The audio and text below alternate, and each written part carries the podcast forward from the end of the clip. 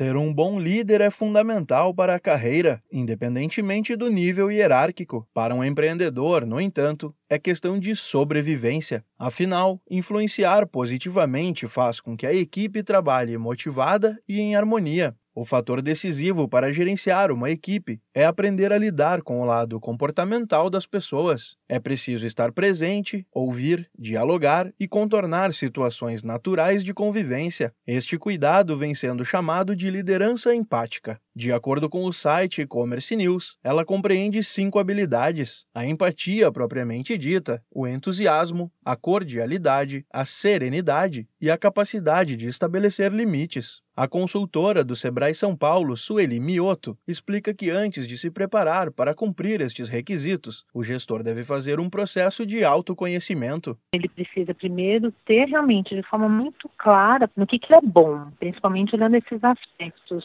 né, de relacionamento. No que, que ele é bom? Como é que ele percebe quando as pessoas o procuram, procuram para buscar o quê? A empatia está na capacidade de se colocar no lugar do outro, mas sem esquecer o contexto em que ele está inserido. Muitas vezes esse exercício deve ser feito antes mesmo que a pessoa se manifeste sobre alguma situação. Por meio da empatia, é possível evitar ou pelo menos minimizar a insatisfação de membros da equipe. A habilidade da empatia faz com que o líder entenda como cada uma de suas ações vai afetar os demais. Ao contrário do que muita gente pensa, a empatia pode sim ser desenvolvida. Já o entusiasmo consiste na capacidade de colocar energia e paixão em tudo o que faz, contagiando o ambiente. A cordialidade, por sua vez, surge ou cresce à medida em que a empatia é trabalhada, pois compreendendo a situação dos colegas ou funcionários, é mais fácil ser justo e oferecer alternativas para melhorar as condições de trabalho. A serenidade está no fato de um líder empático manter a calma em situações que podem ser desgastantes. Caso se deixe levar pelo impulso, pode rapidamente perder o respeito e a dedicação dos funcionários. Para que esse conjunto de ações não seja confundido com um excesso de intimidade ou liberdade, o líder empático também deve ter habilidade para estabelecer limites. Se não conseguir fazer isso, se tornará na prática mais um integrante do grupo. Da Padrinho Conteúdo para a agência Sebrae de Notícias, Pedro Pereira.